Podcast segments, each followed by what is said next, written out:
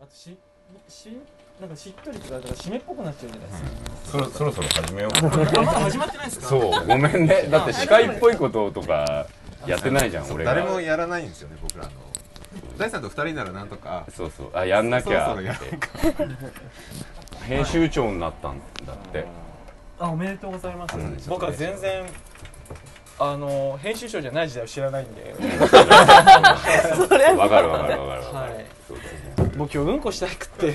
え先にししといで。大丈夫です。しといで。大丈夫ですよ。うん今のところいやい座れば出るわけでもないんですよ。あのああ分かった分かった。あじゃあ止めてね。我慢しなくていいよ。昨日ねあの豚キムチ丼夜中の3時に食った豚キムチ丼があの具体的やな。松屋で食った。うん。あれが一人トイレ行った人がいましたから。いたい。たあ途中であのビール飲みながら番組やって休憩っつって言っちゃったあのー藤谷綾子というくせ者もいるから全然大丈夫。すいません。ニュータイプっているじゃないですか。人類のあーはいはい。彼みたいな状況になるんですよ。わかります？だからたまにピリピリってこうアムロがねララーとかシャアが近づくとピリピリってなるじゃないですか。誰と通信してんの今それは。下痢となんですそれ体の中で。いわゆるベイビーだそうベリーでニュータイプじゃない。ピリピリピリって痛くなるんですよ。でもそうすぐ出るわけじゃない。予感ってやつですよね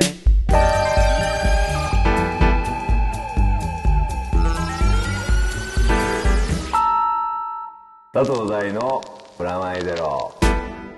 はいこんにちは佐藤大です。こんにちはフロアネット杉山です。それじゃあ早速今月も告知からお願いします。はい、えー、佐藤大のプラマイゼロ。この番組は音楽誌フロアネットと連動してお送りしています。番組でカットになってしまった未公開トークなどもフロアネット紙面上で読めるようになってます。フロアネット今月の特集は「ザ・チョイス・イズ・ユアーズ」と題して著名な DJ アーティストに編集部が用意したテーマに沿った架空のコンピレーションアルバムを選曲していただいてます、えー気になった人は本屋さんや、えー CD ショップまたはウェブで探してみてください。フロアネットのウェブサイトへはポッドキャストの画面からワンクリックでジャンプできます。今月の表紙は DJ かおりさんとブンブンサテライズさんです、えー、一冊300円です。よろしくお願いします。はいどうも。なんかこれ言うことの意味合いが変わってきてるんですね。そうですかね。あのアドリブも聞くようになったし、はいあのなんせ編集長が読んでるってことになったんですね。あの実は。はい。先月本当は報告しようと思って。おめでとうございます。先月ちょっと慣れてなくて忘れてました。慣れよ。最近あのもう会った人からもどんどん渡して慣れるようになそうですね。であの今日は本当になんかこう全然予告なしに豪華な感じに今なってそうでするんですけどね。なんか。あの普通の番組でもブッキングすると結構大変なんじゃないかみたいな感じのいろんな方忙しさの方々が集まっていただけてるからですが、そうですね。うん。どうやって始めようかな？でもじゃあまあ、とりあえずじゃあ僕の方から紹介を、えっ、と僕の方のゲスト。あやっぱ話すべきですよね。あそうだよ。なんだよ。話すべきですよ。もうねうんこがしたくて。ああもうああもうドア玉だ。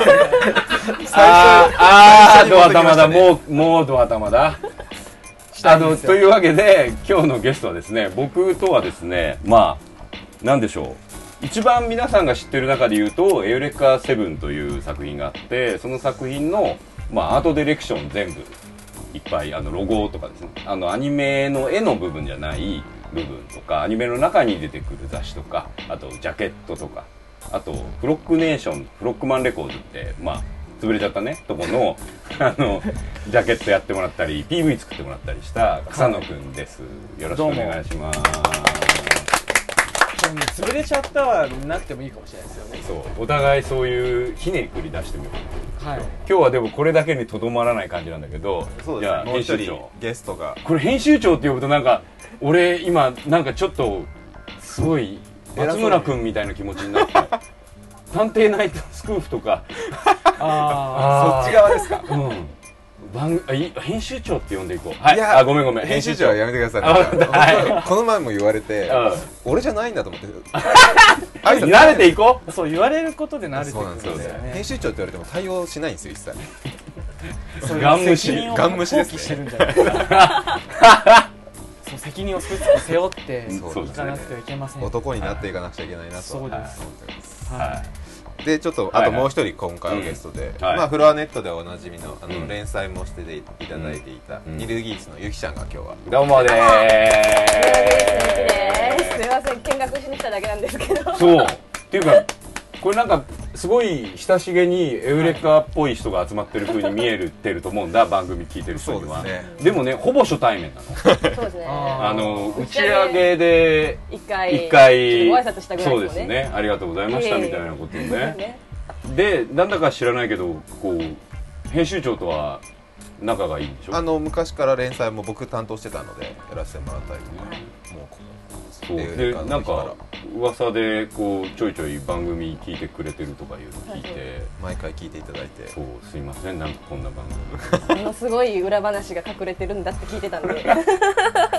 30分じゃとどまんないぞって言ああそう。だいもうもうそういう感じがもう始まりからもうすでに行われてると思うんですけど、今日はまあでもざっくばらんに行く感じで今日はねあの草野さんとゆきちゃんはもうもうあそうだ。そこの縁がはい僕はね、すいません不勉強であんまり知らなかったんですけど、はい。そうなんですよね。ジャケットデザインとかをずっとやってもらってたのが草野さん。はい。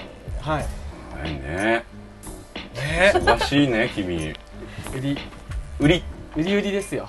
売れっ子って言おうと思って照れたの。よ嬉しいって言おうと思ったんですけど、なんで「リ」が出てきちゃったんだろう。リってどこから来たのかな。わかんないね。ねそうなんです今日はそんな感じでねなんかざっくばらんにやろうと思いつつやらなきゃいけないテーマがいくつかあって、はい。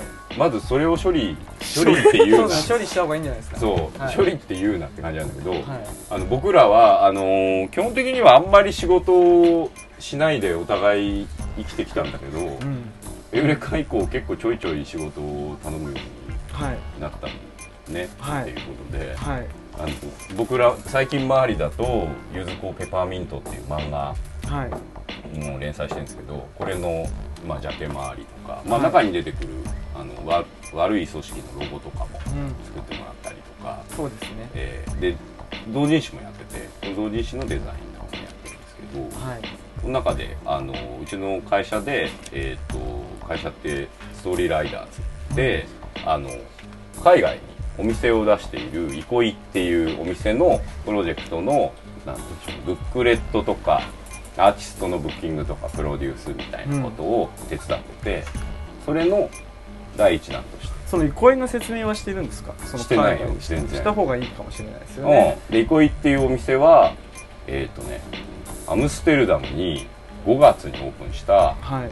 洋服とギャラリーでうん洋服は僕がずっと着てるホフっていうブランド最近まああの最近はアーシャっていうのがあるんだけどそれで写真出たりテレビ出る時に着てる服なんだけど、うん。そこのアンテナショップがヨーロッパにできてアはい。ムステルダムに、はい。そこのまあちっちゃいお店の2階建ての2階の方にギャラリーができましてまあ詳しい情報はねホームページの方にえーっと www.ikoishop.com で、えークリックしてくれるとの方に写真とか趣旨とか載ってるんですけどそのギャラリーの第1弾を僕が。やったんですよ。あれですよ。日本の文化を海外に伝えるがコンセプトですよね、そうだね。憩いってまあ日本語にするとなんて言うんでしょうね。憩い場所みたいな感じで。憩いの場っていうそう憩いの場みたいなそういうのをヨーロッパに作れればいいなと、うんそれでアムステルダムという場所に作ったヨルダン地区ですよねあのギャラリー小さなギャラリーが多い地域なんですよ、そこは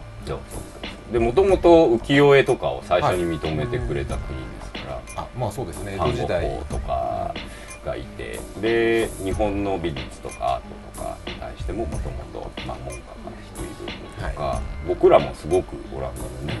あのデザインとかアートとか、はそういうものに影響を受けたりとかしている。オランダは僕らも結構音楽的にも結構いろいろあそうです昔ねはあのハウスとかね今もオランダでは結構大きいフェスがうん。ああるね。今本当マイアミを超えるんじゃないかっていうカンファレンスもオランダでやってるので。でもアーティストって少ないですよね。僕ねパシフィックっていう人たち好きなんですけど、うん。それぐらいしか最近オランダわかんない。いや結構オランダいて、はい。まあハウストランス系は多いよね。多いんですよね。あーあでもトランスどんどん流れてましたよね、うん。あのあれですね道で流れてる。そうあ道で。そうそうそうそうそう。ドイツがテクノって言われるようにオランダはもうトランス的うん。な、トランス今ちょっと多分言い方違うとうんうんですけど、ダッチハウストランス中間ぐらいな感じの流行ってた。じゃなんかあれですよひどいなと思ったのがクイーンの曲とうん。トランスがミックスされてたりするんですよ。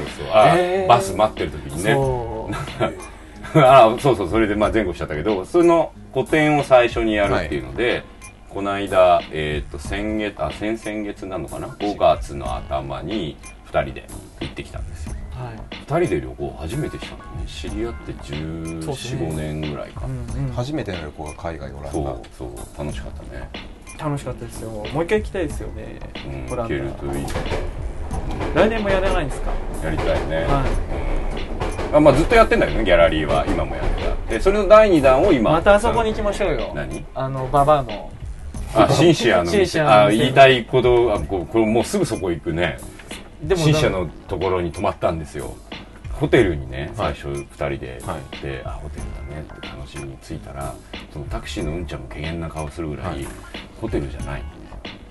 建築中なんですよ。ほあ建物が。建物看板がまずないのとでねなんかガラスが白い板が張ってあって中が見えなくなってこっちで予約して取っておいたんですよね。てかね改装中だから何にもないんですよ、ただのね空き家にしでこっちでインターネットで予約して、まあ、うちのスタッフっては一緒予約したんだけど、そこじゃなくてそこはいっぱいだからここって紹介された場所がそこだったっていう。でそこにまあしょうがないからって入ったんだけど、2人で最初の部屋行ったら、いや壁が真っ白でね。そうですね、うん。真っ白でしたよ。そう絵も下にあの置きっぱで。しかも破けて。る破けて。どんだけ前衛的なんですか？すごいこうところで。あとコーラみたいなのがね積まれてるん積までれてる。そう。在庫が。在庫が。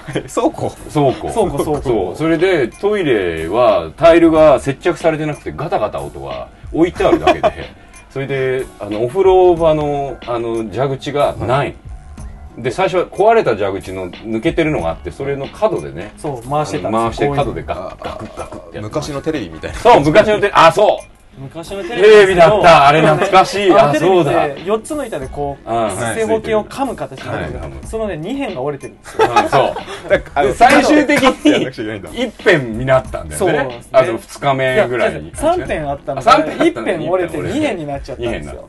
そうすぐにそれは。そうだね。プラスドライバーがマイナスドライバーみたいな。そうだね。だからね全然ひねれないんですそう。要するに。おで湯が出ないお湯が出ない。ちょろちょろ出るそこに泊まったのね、はい。でそこがシンシアっていうはい。人がいてそこが持ち主なんだけど、はい。今日何時に帰ってくるすっごい聞かれてあまあじゃあ8時ぐらいって分かったかなじゃあ7時まではあなたじゃ帰ってこないのねとか言ってて何のことをやってるのか出かけてって帰ってきたらガチャったら部屋の雰囲気違うねってなんでだろうと思ったら壁の色が違うの。すごい。しかもね乾いてる。乾いてああそうか。それで1時間前だったんだみたいな。しかもね面積が結構あるある。そう。で2日目だったら壁の色もう1塗りされてたね。そうなんです。違う角度。それで絵が置いてあったやつがトイレにかかってそれよりも蛇口を直してくれ。るそうなんだよ。そう。でも蛇口は治んないから最悪俺たちはペンチをね買ってきてペンチでやるってあとお風呂のゴム栓がないんで。なあそうだった。バスタブそう食べられない。食べられだから足であバスタブわかる言ってる意味。足でかかとで。かかとで止めてお湯を溜めて常にどっちかのかかとで止めた状態でこう洗ったりしてたね。とかあとはもう途中でそのゴムを買ってきて買ってきた。ゴムを刺してもらっうたりとかね、ん。日曜大工のところをあの回収をお手伝いしてたんですね。そうです。それをやりながら古典の準備してたね毎日帰って。そうですそうです。うん。まあこのホームページ見てもらうとその、ん。写真が。写真があるので見てもらいもらいたいんだけど、はい。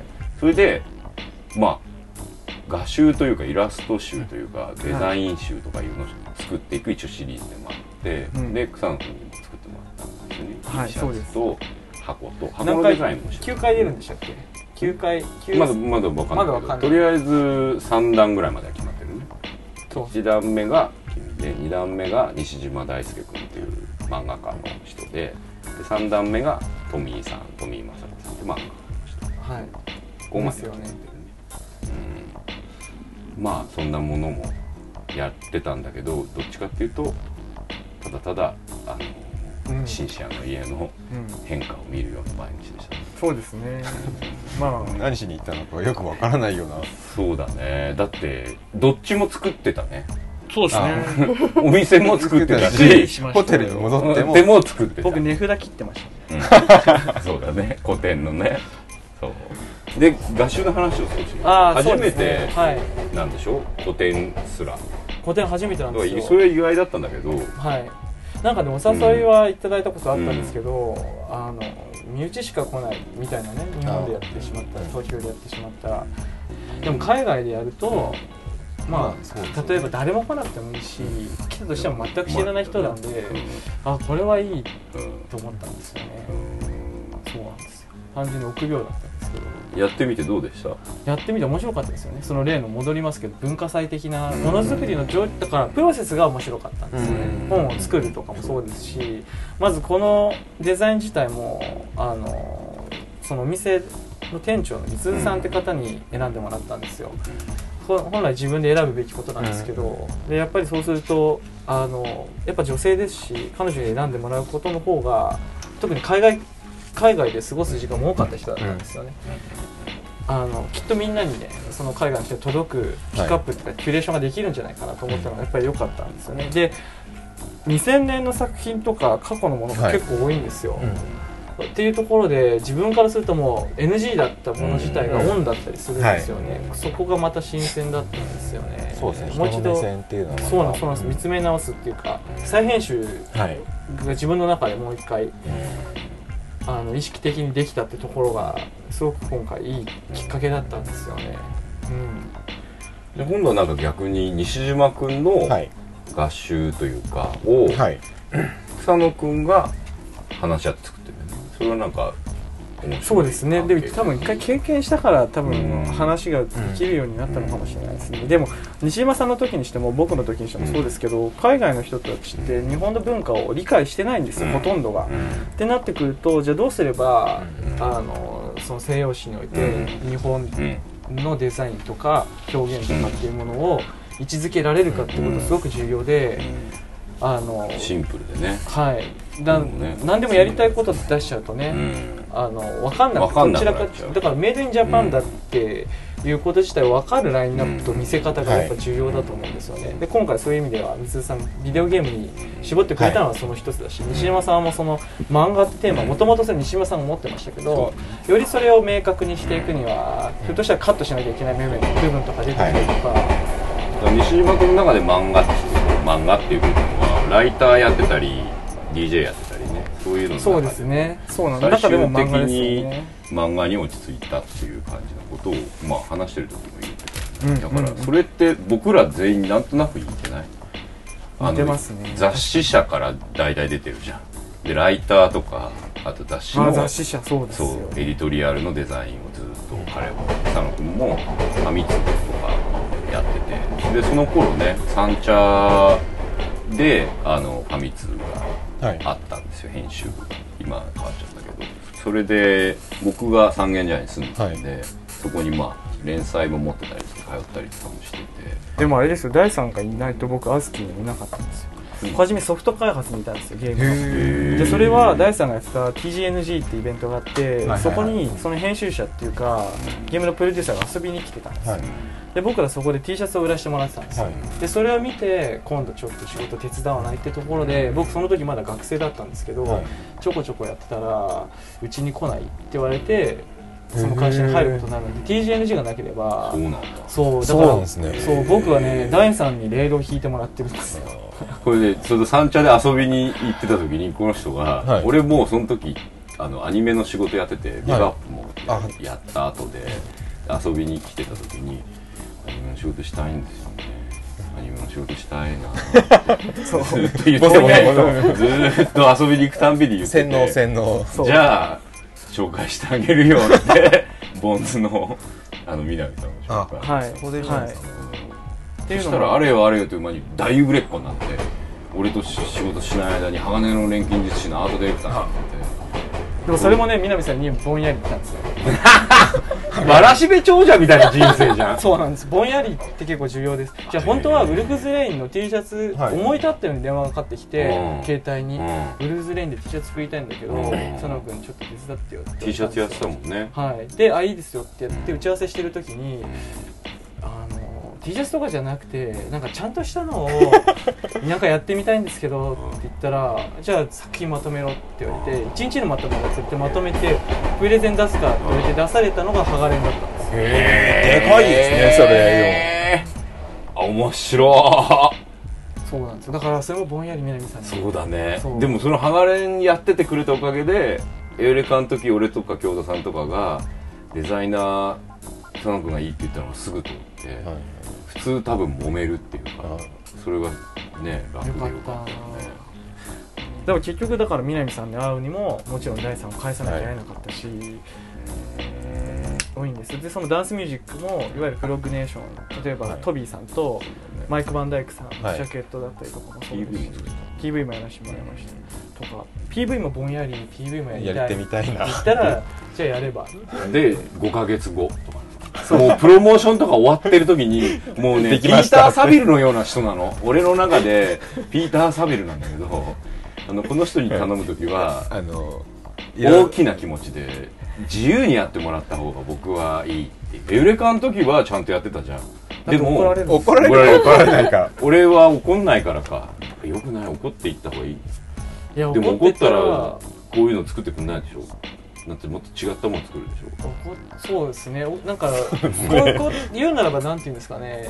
あのフラッグシップモデルっていうかなんなんかカウンター当てたりし始めるからあの怒ってることに対してなんか仕事にしない方がいいですよね,、こういうメそれこそストレスそう。うん。だからエウレカは仕事になっちゃったけどでも最初は仕事っぽくなかったから、ね、全然ないですよ。僕はそ僕に関しては最後まで仕事を感じなかったですよ、うん、もちろん仕事の要素は多分にありましたけどやっぱメンバーなんですよね結局は、うんそのうん、楽しくものづくりを売るためにっていうことが先に来るんじゃなくて基本的にどういうところに着作着地させたいかっていうところで考えてる人たちが集まってるとやっぱりものづくりにいやもちろんニルギリスのジャケットもそうです。やっぱブレがないです。音楽とこういう絵にしていきたいっていう話がそのブレがない人たちであるとそれができるんですけど間を飛ばされていきなりこういう仕事なんですけどって言われて出されるとみんな見えてない状態で中間の問屋が多いとやっぱりどうしてももっと仕事仕事になっフィルターの話だね。そうですね。ここでもよく出てたね。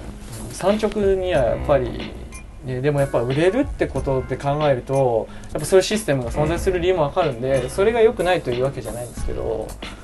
だからそのフィルターのなんていうのかな網目がもうちょっと風通しがいいといいなって昔もうちょっと風通し良さそうだったなって思ったりする。うん。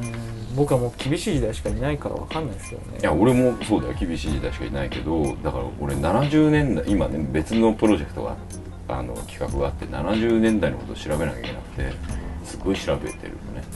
作ってるものとかの自由さに僕ね僕はね今赤塚不二夫でそこに出会ったんです。あそう僕はそういう感じ60年代なんですそれが。ああそうそう。だから60年代ぐらいだから高度成長期のこの辺から始まってるやつが70年代になって一回破れてて自虐史観も入っててうん。面白いんだけどだからバカボンも前半は無邪気さの層が入るあのドコンジョガエルとかもそうだけど、うん。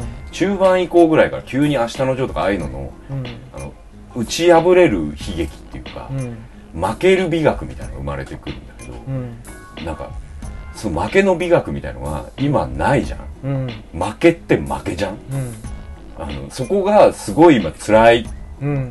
作法として辛いなって今のねそのニートだったり若い子たちだったりって、負けの美学これ分かんなくても俺は好きなもんやってんだからってこれ一種の負けの美学だと思うんですよ、やっぱ豊かさなんじゃないですかね。実は70年代60年代の方が豊かだったんそうですよ、ね、そうそうそう豊かっていうかいや俺ねだって豊かっていう意味で言えば今の方が豊かだと思うよ。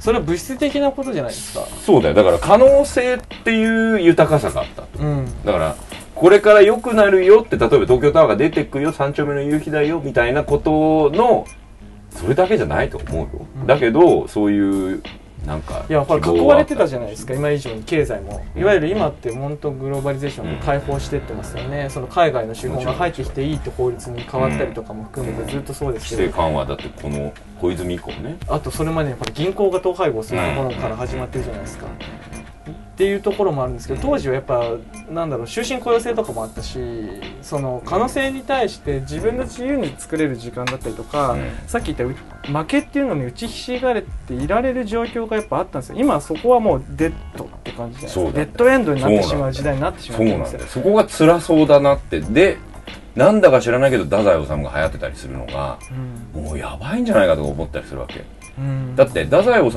の時代にあれが流行ってる理由はなんかちょっと違うなう。んかジャケが漫画の人が描いたから流行ったんじゃないですかいやそうなんだけどさ、うんだからそれで流行ってんのがカニこうね。そうですね。またプロレタリア的なの入ってますよそうすねごい流行っててとかあとドキュメンタリーとかもさ辛辣なドキュメンタリーをすごくみんな見たがってる、うんうん。これってなんかすごい気分になるなと思ってる昔は俺ドッキリとか大好きだったんだけど、うん。今ドッキリが辛辣すぎてなんか見れない時とか。あのやっぱゆ余裕とゆとりがないんですよ、うん。その間の距離感。そのあの遊んでてもいいよって執行猶予期間みたいなものが昔はあったんですよね、うん。その父親の収入も含めて。でも今ってそれがないからおでもさ使えるか使えないかの状況に迫られすぎてるんじゃないですかね。でも気分の問題なのだって俺たちずっとさそのヨーロッパに行ってさ、うん。18世紀にピークがあってはい1920ってはい。社用の国々がはい。なんであんなに余裕持って生きてるのって思うわけ。余裕はないのかもしれないけど、うん。僕らから見るとなんかすごくこうせかせかしているようには見えないんだよね。うん、それはやっぱりあの利権を早い段階に勝ち取っていることとインフラとかね。シスうん、あとシステムを構築してしまっうん。たことが早かった。だってフランスのエッフェル塔ってもうすでに1800年代とかにできてますよね。それって街の景観、ね。はい街そう万博で街の景観って本当は街って機能するものでしかなかったんだけど、うん。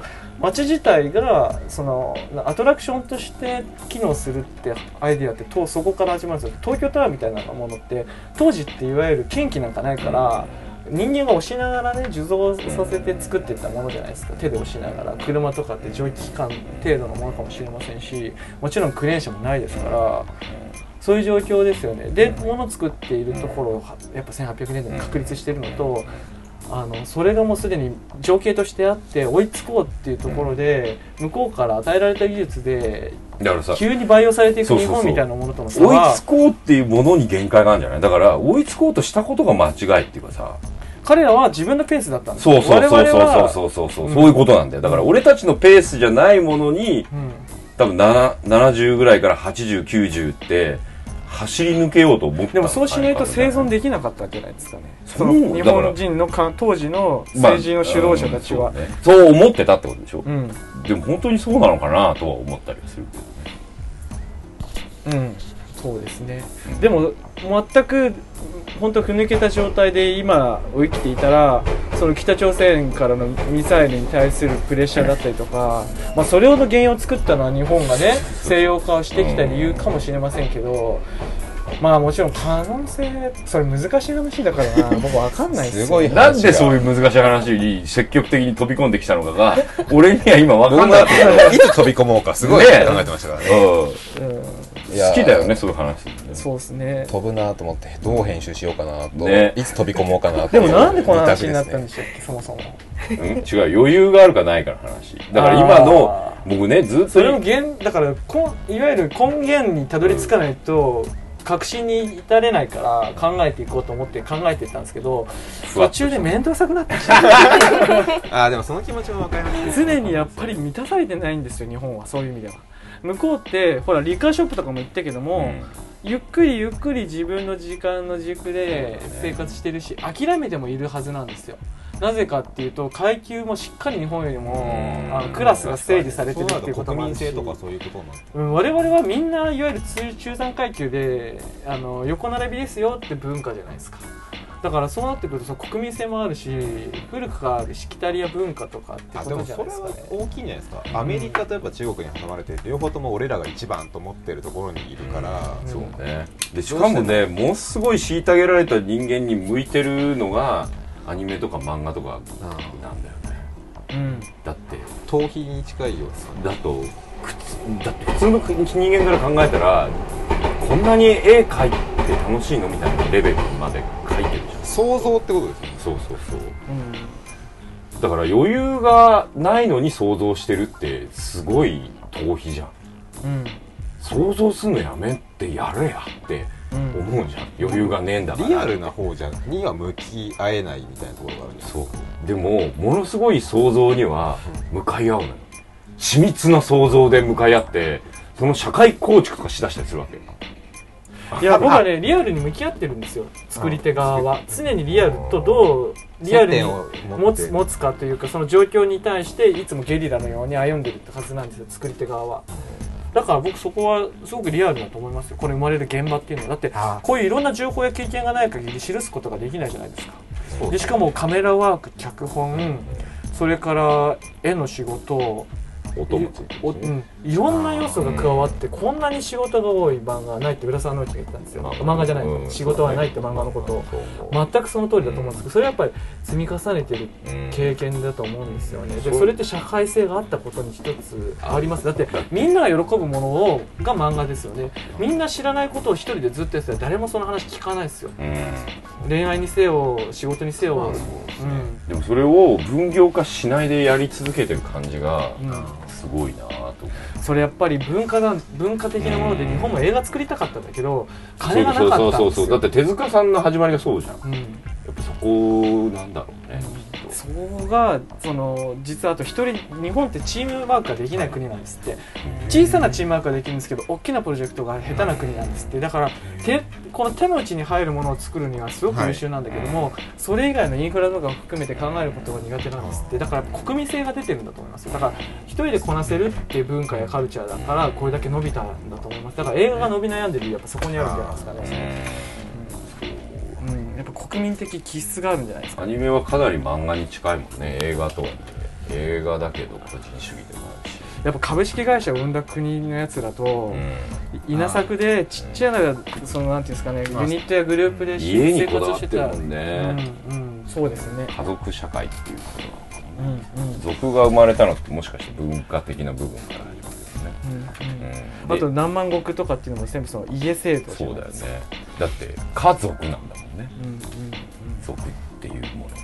感覚がでやっぱ根深いんじゃないですかね。やっぱ歴史がの蓄積を積み重ねたんじゃないですか。